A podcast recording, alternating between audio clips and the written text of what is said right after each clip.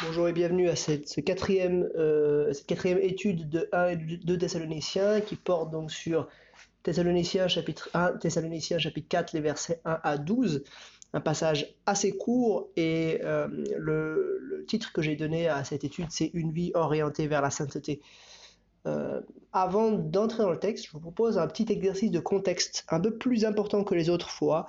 Ici, l'idée c'est vraiment d'essayer de, de, de voir un peu la structure générale de l'épître donc j'ai posé ces cinq questions de contexte pour prendre un peu de recul. Premièrement, de quoi Paul parle-t-il au chapitre 2, au chapitre 3, au chapitre 4, première partie, donc ça c'est le texte qu'on étudie là. Et puis chapitre 4, deuxième partie, donc c'est le texte qu'on étudiera la prochaine fois. Euh, bien sûr, on l'a pas encore étudié, donc on peut pas trop encore savoir, mais quand même on, essaie de, de, de, de, faire un tout petit peu cette, euh, cette prise de recul. Donc chapitre 2, Paul parle de quand il était euh, chez euh, les Thessaloniciens, quand il leur a annoncé l'évangile, comment ils ont été touchés à salut. Chapitre 3, il parle de la période entre euh, son départ et puis l'envoi de la lettre, de cette première lettre, donc les quelques mois qui ont suivi. Donc il y a vraiment un peu un parcours chronologique. Puis maintenant, chapitre 4, ça commence par maintenant donc, en tout cas dans la version seconde 21. Donc on voit qu'il parle de, voilà, du présent et à venir. Il, a parlé du passé, au chapitre 2, leur conversion, chapitre 3, la suite de leur conversion, chapitre 4, maintenant et euh, l'avenir, et puis chapitre 4 à partir du verset 13, et là vous pouvez juste lire le, début, hein, peut-être les deux premiers versets, versets 13 et 14 de ce passage, il parle de, euh, de l'avenir plus lointain en particulier de ce qu'il advient des, de ceux qui sont morts, et puis de ce qui va se passer au moment du retour du Seigneur. Donc euh, il y a vraiment un peu une logique chronologique dans l'épître. Commence avec euh, la conversion, enfin le, le, le moment de, du ministère de Paul à Thessalonique, après ce qui s'est passé par après, le fait qu'ils ont persévéré, un encouragement à continuer dans, sur le chemin de la sainteté, et puis ensuite, euh, quelques mots sur l'avenir plus lointain.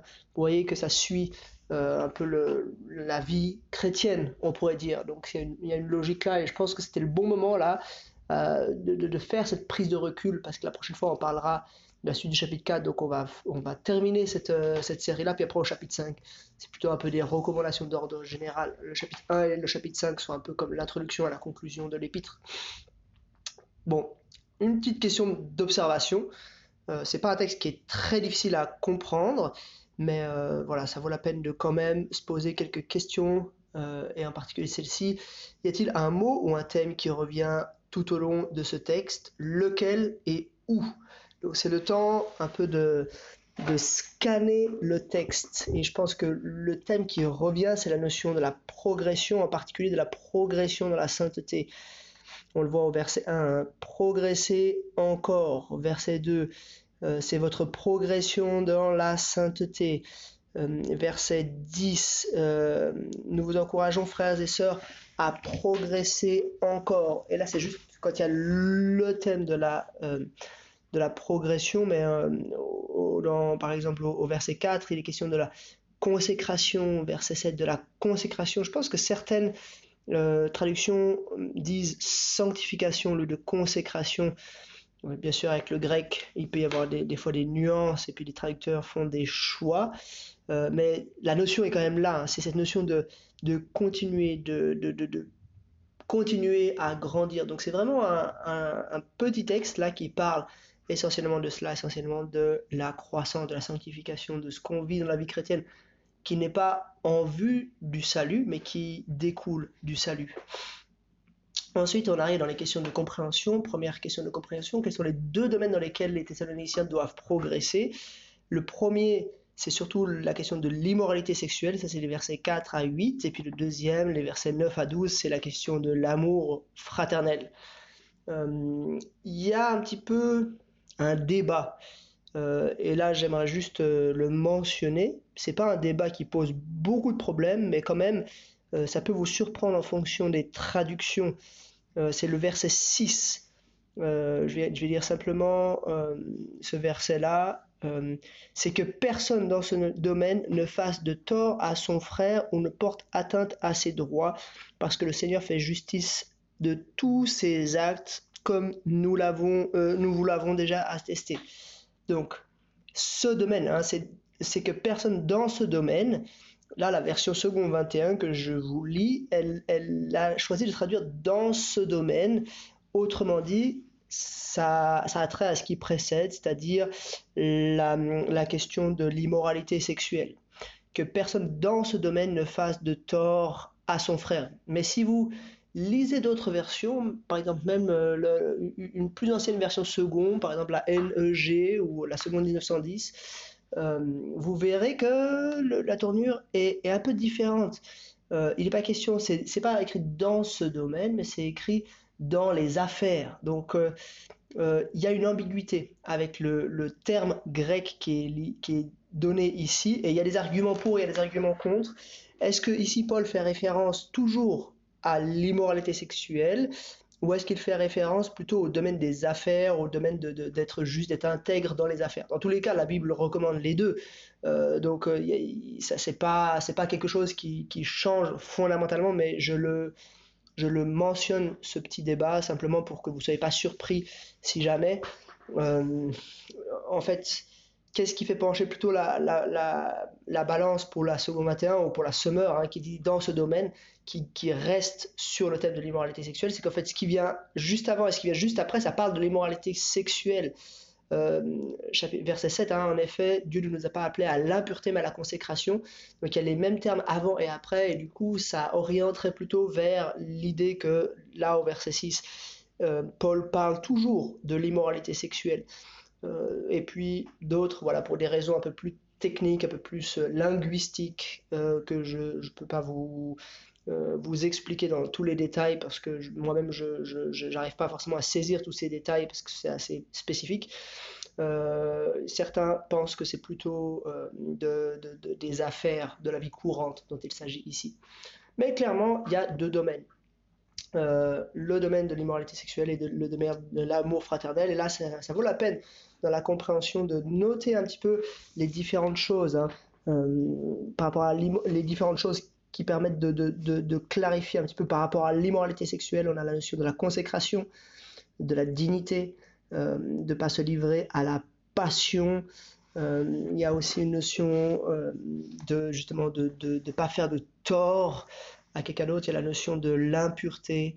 voilà, ça, ça permet d'étoffer, de comprendre un peu mieux ce que Paul a en tête quand il parle de euh, l'immoralité sexuelle. Donc, euh, il s'agit bien sûr de, l'immoralité dans toutes ses formes, euh, tout ce qui sort de, du cadre voulu par Dieu, c'est-à-dire du cadre de relations sexuelles vécues entre un homme et une femme dans le cadre du mariage. tout ce qui sort de cela, ça tombe sous le coup de l'immoralité sexuelle. Et puis, après, c'est la question de l'amour fraternel. Donc là, il est question justement de, de, suivre le commandement de Dieu, de nous aimer les uns les autres, euh, de justement vivre en paix, de s'occuper chacun de nos propres affaires, de travailler de nos mains. Euh, voilà, euh, c'est ça, c'est de cela qu'il est question quand il s'agit d'amour fraternel. Question de compréhension numéro 2. Quelle raison, pour quelles raisons les Thessaloniciens devraient-ils avoir une telle attitude Clairement, ici, il n'est pas question du salut, comme j'ai déjà dit. Le salut, euh, les Thessaloniciens l'ont déjà. Et au début, c'est écrit bien maintenant donc. Donc le salut vous est acquis, on l'a vu au chapitre 2. Ils ont reçu le message de l'évangile, ils ont été transformés en vue du salut. Mais maintenant donc, il y a une vie chrétienne qui découle. Donc d'emblée, on peut dire, c'est, n'est pas pour le salut, mais c'est pourquoi. Et là, il y a plusieurs choses euh, qu'il faut mentionner. Premièrement, verset 1, vous avez appris de nous comment vous deviez vous conduire et plaire au Seigneur. Donc il est question de, plaire au Seigneur. Puisqu'il nous a tout donné, nous voulons lui plaire, nous voulons lui obéir, nous voulons faire ce qu'il attend de nous. Ça, c'est vraiment euh, une raison qui devrait les pousser à avoir une telle attitude. On voit d'autres éléments. Hein. Par exemple, euh, au verset 8, euh, celui donc qui rejette ses instructions ne rejette pas un homme, mais Dieu. Il ne s'agit pas simplement des commandements de Paul, il ne s'agit pas de, de, faire ce que Paul ou euh, un autre enseignant dit, c'est Dieu qui commande ces choses-là. Et là, il faut dire un mot au sujet du légalisme. Parfois, on taxe de légalistes les personnes qui veulent obéir. Euh, et en fait, celui qui obéit n'est pas légaliste. Celui qui est légaliste, c'est celui qui veut obéir en vue de gagner son salut. En fait, le légaliste, comme celui qui n'est pas légaliste, peuvent obéir exactement de la même manière. C'est dans le cœur que se loge la différence. Le légaliste, il veut obéir parce qu'il veut faire de Dieu son client, il veut faire, euh, il, veut acheter son salut euh, auprès de Dieu. Alors que celui qui n'est pas légaliste veut faire exactement la même chose, mais non pas pour gagner son salut, mais simplement parce qu'il veut plaire à son Seigneur, à celui qui lui a tout donné. Il veut faire, euh, il veut suivre les instructions de Dieu. Une autre motivation un peu différente, hein, euh, c'est le verset 12. Hein. Euh, ainsi votre conduite sera honorable aux yeux des gens de l'extérieur et vous ne serez dépendant de personne. Donc il y a cette notion, voilà, c'est pour ça que j'ai mis euh, quel, pour quelle, en parenthèse S, raison, en parenthèse S.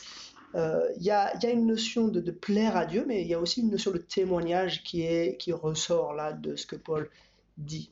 Quel encouragement Paul donne-t-il pour euh, pas, pas, la notion, enfin cette, cette question c'est pas pour y arriver, c'est pas des encouragements pour y arriver, mais euh, est-ce quels sont les éléments d'encouragement? Parce que ça peut paraître un petit peu ok, euh, voilà, vous êtes déjà là et puis maintenant vous devez encore continuer. Mais Paul il donne aussi des petites notions d'encouragement. Il dit, par exemple verset 1, et c'est ce que vous faites.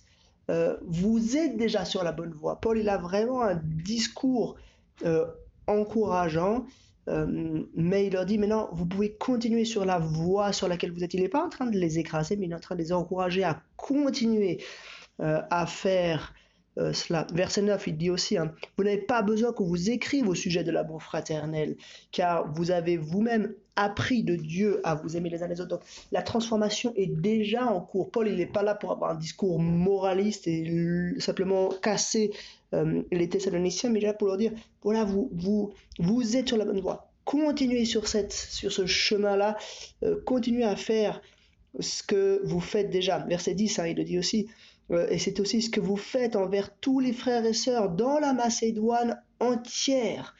nous vous encourageons mais nous vous encourageons, frères et sœurs, à progresser encore. Donc il n'est pas question de dire maintenant vous devez changer de vie. Ils ont déjà changé de vie.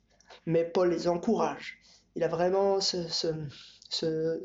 fardeau de, leur dire maintenant, persévérez, allez-y sur la voie que vous avez déjà commencé. On passe aux applications. Bien sûr, il y a beaucoup d'applications qu'on peut, noter euh, et, j'en ai mis une pour commencer. Je voulais être plutôt positif pour démarrer euh, et dire quand vous regardez en arrière, voyez-vous des progrès dans votre vie chrétienne? Donnez quelques exemples. Là, c'est un, temps de témoignage euh, parce que euh, bien sûr, on, va après parler de nos manquements, mais je pense que c'est aussi bien de parler des transformations que le Saint-Esprit a opérées en nous. Euh, c'est ce qui nous est dit au, verset 8, hein. euh, qui vous a aussi donné le Saint-Esprit. Donc le Saint-Esprit opère des transformations. Et puis, ceux dans le groupe qui sont peut-être chrétiens depuis quelques années, vous avez sans doute des, des, des vous pouvez constater des changements. Peut-être les choses avec lesquelles vous luttiez aux premiers, premières heures, aux premiers jours de votre vie chrétienne sont plus les mêmes qu'aujourd'hui. Et du coup, vous voyez Dieu à l'œuvre, le Saint-Esprit à l'œuvre dans votre vie. Et ça, c'est encourageant pour les uns et les autres, de commencer par ça, de, donner des exemples concrets, de dire voilà dans quel domaine je luttais avant, et puis voilà euh, comment le Seigneur m'a permis de, de, de, voilà, de surmonter ces luttes-là, de surmonter ces difficultés. Question d'application numéro 2, y a-t-il des domaines dans lesquels vous stagnez? Lesquels? Là, j'ai mis juste en parenthèse euh, l'idée que parler de ces échecs peut être difficile, mais nous voulons nous souvenir les uns les autres. Donc, le but maintenant, c'est aussi de, bien sûr, on a parlé des, choses positives, mais on veut aussi regarder vers l'avenir maintenant. Il y a, on a tous des domaines où on stagne. Alors, il ne s'agit pas de, de, de, tout révéler au grand jour. On dit ce qu'on veut, bien sûr. C'est quand même un groupe où il faut qu'on se sente à l'aise pour pouvoir échanger. Mais l'idée, c'est vraiment de pouvoir s'encourager les uns les autres. Et puis la dernière question, c'est encore plus dans l'application. Comment votre groupe de maison peut-il prier pour votre progression et que peut-il faire pour vous aider à progresser? Et là, le, truc qui serait génial, c'est que peut-être chaque personne puisse dire, voilà, comment vous pouvez prier pour ma progression dans ce domaine-là particulier. Et puis peut-être pas pour chaque personne, mais pour l'une ou l'autre personne, vous pouvez dire, mais voilà moi ce qu'on ce qu'on te propose pour que tu puisses encore progresser. On a tous à progresser. C'est pas juste euh, les, les, ceux qui sont des jeunes chrétiens, c'est pas euh, juste euh, voilà ceux qui peut-être sont tombés dans des péchés particuliers.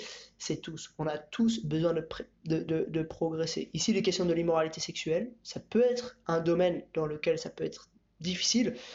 je vous voilà, c'est peut-être pas le groupe de maison le meilleur endroit pour parler de ces questions-là, parce que c'est quand même un groupe avec plusieurs personnes. Euh, peut-être si vous avez des problèmes dans ce domaine-là en particulier, parlez-en plutôt à une personne, une personne de confiance, que ce soit les responsables de l'église ou alors une autre personne avec laquelle vous avez confiance. Et puis ensuite, euh, il y a la question de l'amour fraternel. Mais il y a bien d'autres domaines dans lesquels peut-être vous stagnez et vous avez envie d'être encouragé, qu'on vous aide à progresser, à avancer. Et c'est vraiment, à mon sens, le but, un des buts en tout cas, des groupes de maison, c'est qu'on puisse se stimuler les uns les autres à progresser. Voilà quelques idées, quelques euh, bases pour la discussion sur cette euh, quatrième étude dans 1 et 2 Thessaloniciens.